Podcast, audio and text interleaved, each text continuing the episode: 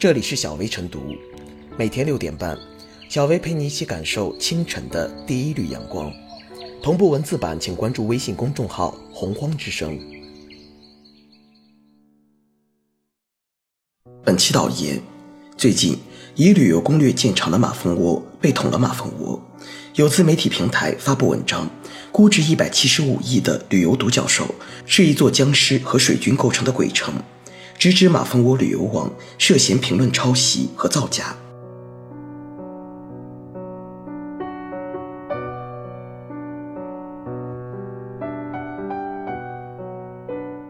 马蜂窝被捅，怨别人不如反省自己。如果正如文章所说，所谓用户生产内容变成水军生产内容，这不免让人大失所望，也让用户高呼上当。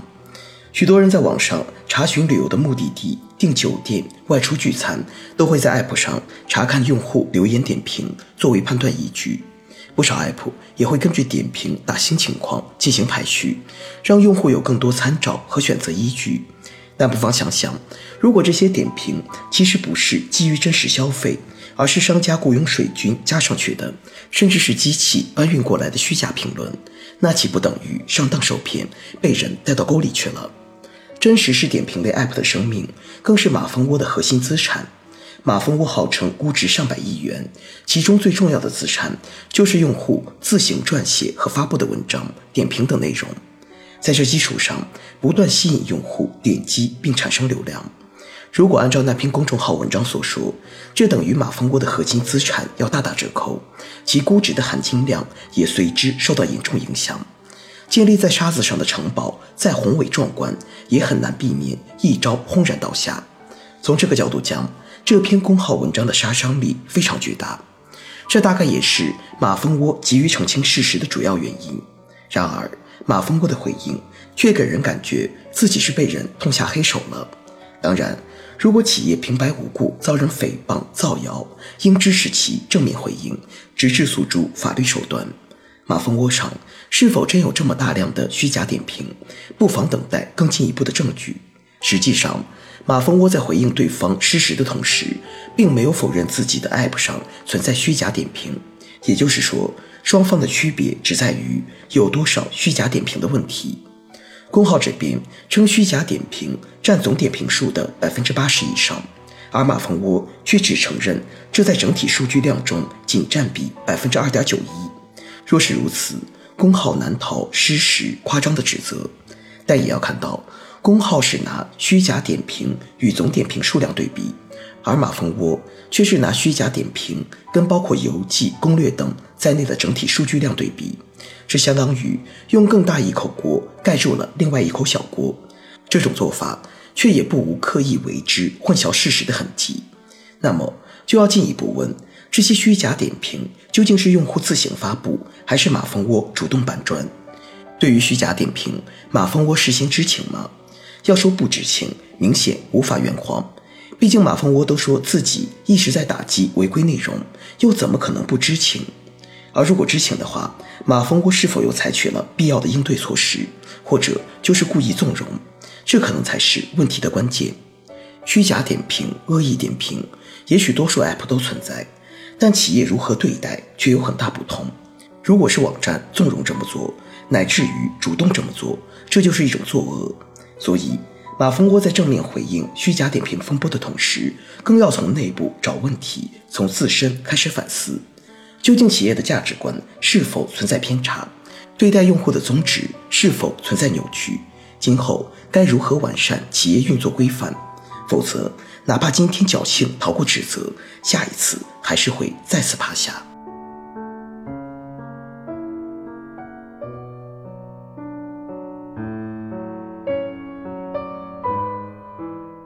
互联网平台靠灌水洗不清自己。马蜂窝方面在短暂沉默之后发出声明，一方面承认有账号涉嫌虚假点评，表态已进行清理。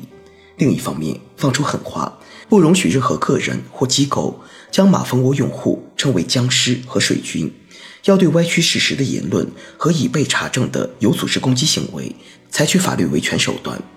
这样的表态，至少在普通消费者看来有些分裂。面对质疑，首先需要澄清的是事实。既然有账号涉嫌虚假点评，那这些虚假点评的量大概有多少？来源是什么？是少数用户的自主行为，还是平台的有组织行为？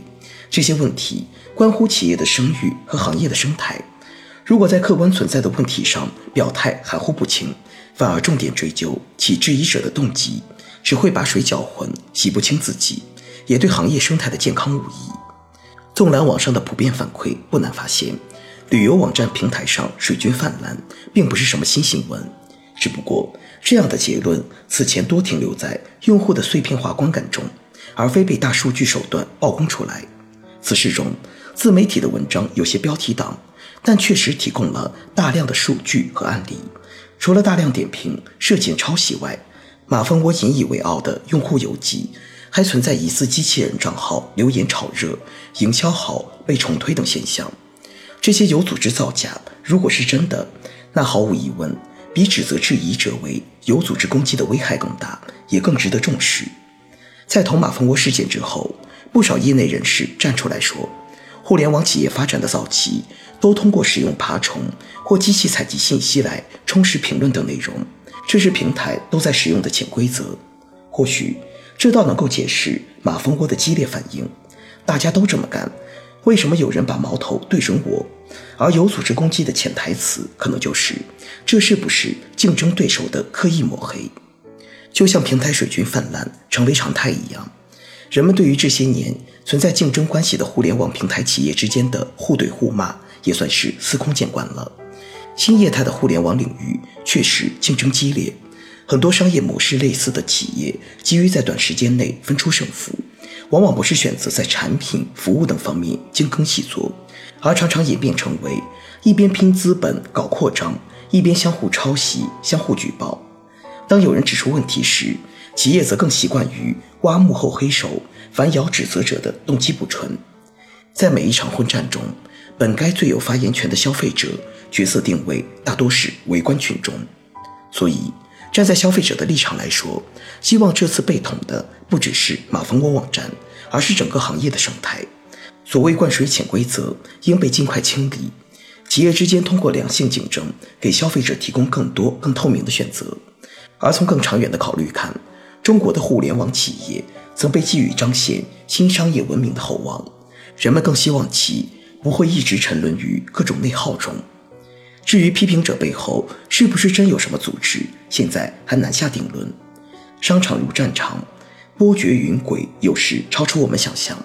但正如前文所言，质疑者的动机和内幕并不是最重要的，重点在于有组织水军这种顽疾是否存在，又该如何治理。如果马蜂窝真能挺直腰杆守住底线，那所谓的有组织攻击只会自取其辱，也逃不脱法律惩罚。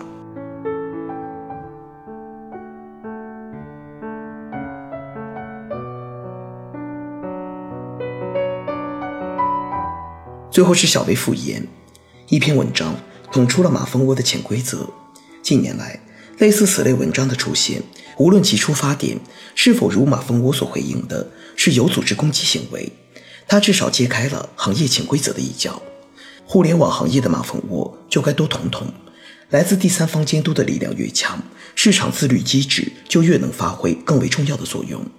而就互联网行业的长远发展而言，早点捅破各类潜规则的马蜂窝，让企业回归到发展与运营的正道，才是真正与用户、投资者、合作伙伴。共建良性生态的表现，也能促使自身具备足够的市场竞争力。